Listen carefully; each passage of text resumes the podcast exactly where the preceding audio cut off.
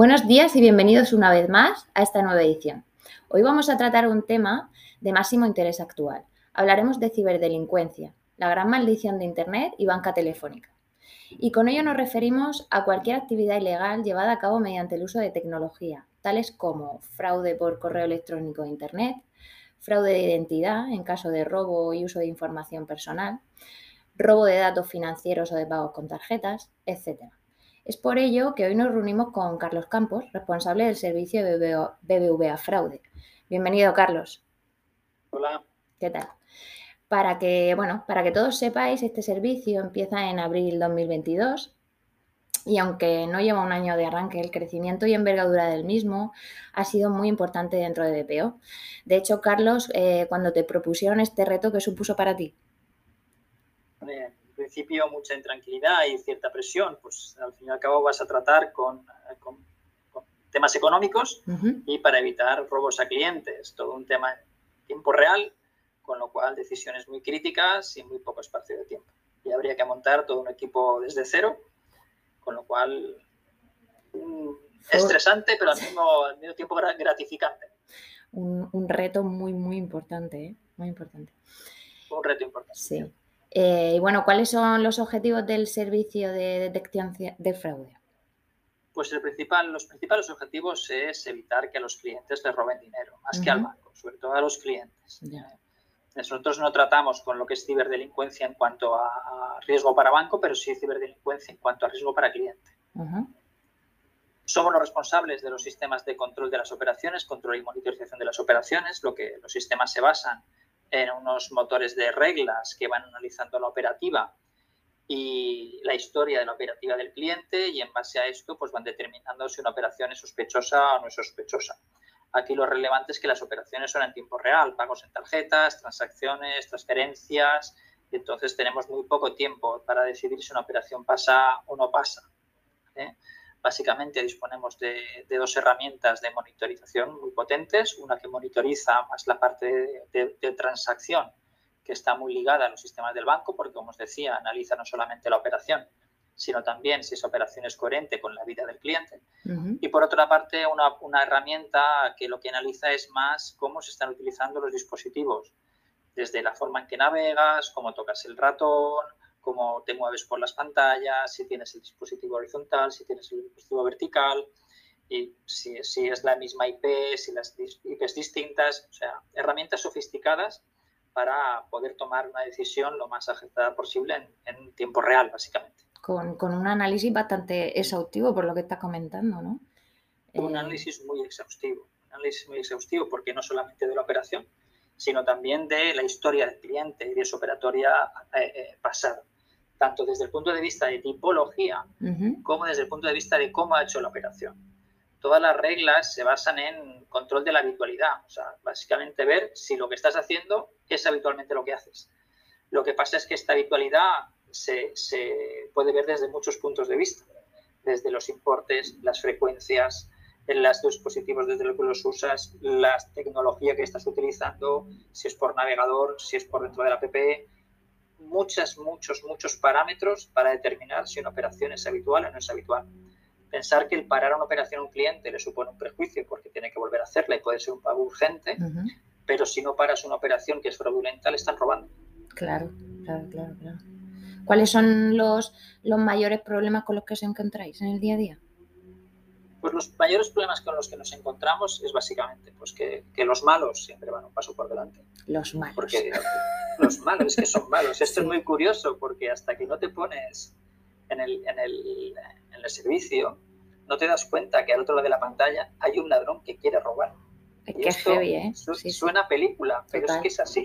O sea, yo entiendo que a, las, a los operadores, que estamos cogiendo mucho, el equipo se ha formado todo de, de nuevas, mucha gente de criminología, abogados, ingenieros, porque hay, hay varias capas en el servicio, pero es un servicio, nosotros podríamos decir que te pone, porque al otro de la pantalla hay un malo que realmente te quiere robar.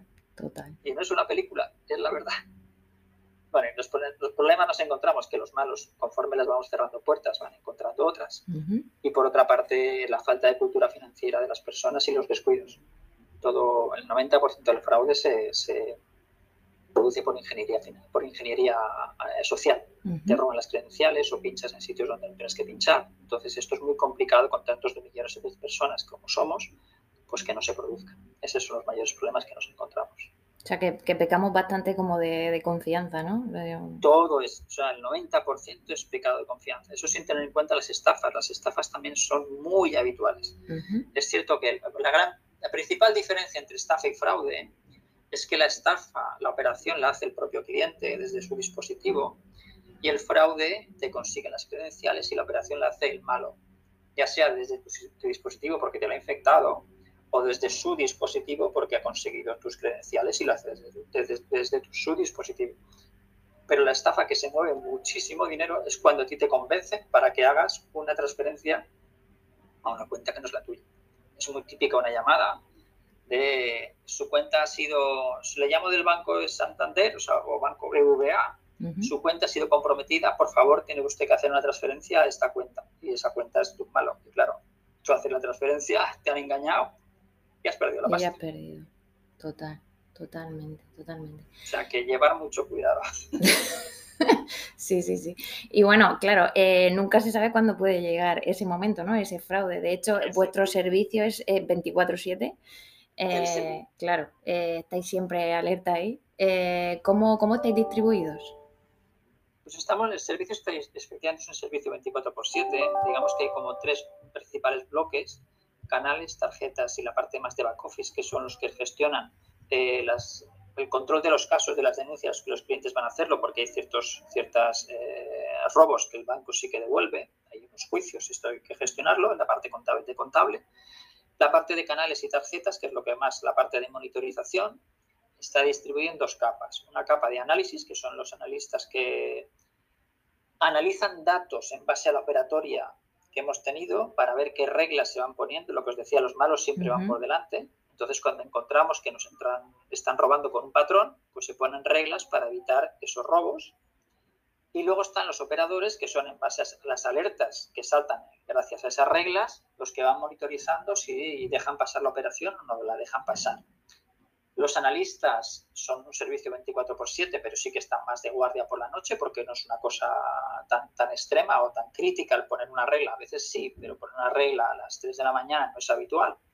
Y los operadores sí que están 24 por 7, hay turnos de mañana, tarde y noche, y los fines de semana también, como es normal. Eh, y van, van turnándose para monitorizar las operaciones en tiempo real durante las 24 horas del día, los 365 días al año un no parar. Eso es básicamente la distribución que hay. Total. Eh, y bueno, ¿cuáles eh, cuál los tipos de fraude que más os encontráis? Pues los tipos de fraude que más nos encontramos, te decía, casi todo es ingeniería social. Phishing más smishing, o sea, te, consiguen las credenciales, luego te hacen o te hacen pinchar en un enlace, y ahí te dicen que pongas tus, tus datos porque es un tema de seguridad. Sabéis que hay páginas web que simulan perfectamente las páginas de las entidades te dicen que tu cuenta ha sido comprometida, que tienes que poner los datos para que se reactive. Entonces, con esos datos ellos consiguen entrar a tu cuenta, ven cuánto dinero tienes y si ven que eres un cliente suculento, te hacen una falsa llamada y te, piden que hagas determinada operatoria para que ellos te piden las OTPs y al final hacen ellos la operación. También se da el caso muy curioso y más peligroso en el que te piden un préstamo tú tienes, te piden un préstamo de 40.000 euros, luego te dicen, oye, ha habido un error que te han ingresado 40.000 euros en la cuenta, tienes que hacer una transferencia a tal sitio. Y tú vas a hacer la transferencia y te has quedado sin los 40.000 euros y con un préstamo de 40.000 euros. ¿Por qué lo has hecho tú? Claro. O sea, es, es, ves casos que de verdad, bueno, es que son ladrones, claro. Había, había operadores que me decían, es que fíjate, me dan una pena y estos chicos es que les hacen unas cosas y digo, no te equivoques, al otro lado de la pantalla hay ladrones que merecen estar en la cárcel. Y en ese caso, o sea, en el caso, por ejemplo, que comentaba de lo del préstamo y demás, eso, eh, bueno, luego cabe una reclamación y... No cabe, cabe reclamación cuando tú no has dado tus credenciales. O sea, mm. cuando es un tema que te han infectado el, tu teléfono y, y, han conseguido hacer cosas con tu teléfono sin que tú hagas nada, ahí sí que cabe reclamación. Cuando es un tema que tú has dado tus credenciales, las credenciales son las llaves de tu casa. Claro. Si tú has dado tus credenciales y has dado tu OTP, las OTPs cantas, que decimos aquí, cantamos las OTPs, cantan las OTPs, aquí no hay reclamación posible porque no sabes hasta qué punto tú estás cantando los topes a un malo o a, un compinche tuyo. Claro, es que son las llaves de tu casa. Son las llaves de tu casa. Es fundamental concienciarnos de que no tenemos que nunca ningún banco te va a llamar para pedirte credenciales ni para pedirte información de seguridad. Nunca. Ni por mensaje, ni por correo. Ni por mensaje, ni por correo, ni por nada. Que ahí pecamos mucho de... Y accede a través del enlace. Claro, ¿Eh? claro, claro, claro, claro. Sí, correcto. Claro. O sea que, bueno, te iba a pedir algún consejo, pero ya estábamos hablando de ellos. no fiarnos, básicamente desconfiar. No, nunca dar datos de seguridad. Y por datos de seguridad entendemos tus, tus usuarios, tus palabras de paso, las OTPs que recibes. Por OTP son los, los números de seis dígitos que recibimos por, cuando hacemos una operación. Nunca decir nada por teléfono de esto.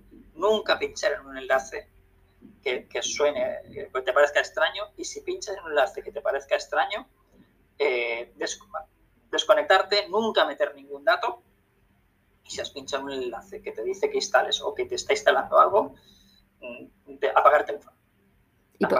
¿Debemos de avisar a la entidad? Como he recibido... Por supuesto, tenéis que avisar a la entidad. Tenéis que avisar a la entidad. Será muy curioso, aparte es muy curioso porque los malos son tremendamente listos. Y ya no solamente se meten en los sistemas de las de, los, de, las entidades financieras, sino que también se meten en los sistemas de las operadoras, de las, las telcos, porque los SMS los envían en un principio eh, la entidad financiera, pero luego al final son enviados por una telco. Y entonces se meten en los sistemas de las telco y a continuación del, del, SMS que te envía el banco, los malos meten su mensaje. ¿Eh? Tú, lo típico de que has hecho un cargo en la tarjeta, encuentras, usted acaba de hacer un cargo en la tarjeta de 250 euros. Pues el malo se mete en el sistema de la, de la telco y a continuación dice, por, por seguridad, introduzca aquí sus claves. Y ya te ha pillado las claves. Y tú, como es un mensaje que viene de la entidad financiera, pues es que es fácil de creértelo. Te fías, te fías. Te fías, sí, sí. Te fías. Sí, sí. Te fías, te fías. Por eso es fundamental tener claro que nunca te van a pedir las claves por teléfono, nunca te van a pedir las claves por un mensaje, ni las claves, ni los usuarios, ni, las palabras de paso, ni la OTP, nunca lo van a hacer, ni por llamada. Bueno. Ni por llamada. Las estafas son muy típicas. Ya. Muy típicas. En fin, con esto nos quedamos, ¿eh, Carlos? Esperamos que, nos sirva para evitar cualquier sustillo. Yo te iba a decir que con eso os quedaros más intranquilos porque con lo que se ve es muy fácil caer. Ya. Y los malos están ahí. Es que hasta que no estás, no te das cuenta. ¿eh? Al otro lado de la pantalla hay un malo. Ojo. Ojo. Ojo con ello. Ojo. Vale, pues con esto terminamos. No sé si Carlos quieres aportar alguna cosita más. No, no, no, no. Es un servicio muy intenso, es un servicio que es muy chulo para la gente, ¿eh? porque es un servicio especial. ¿eh? y que, nada, que ánimo para todos. Perfecto. Pues, pues nada, muchísimas gracias por, participar y, todo un placer. Y, como no, eh, conocer un poquito más, pues, eh, un servicio de, tal envergadura, ¿no? Como es BBVA Fraude. Sí, somos casi 80 personas. Que se dice pronto, ¿eh? Montar, montar un equipo así. Nada, Carlos, muchas gracias.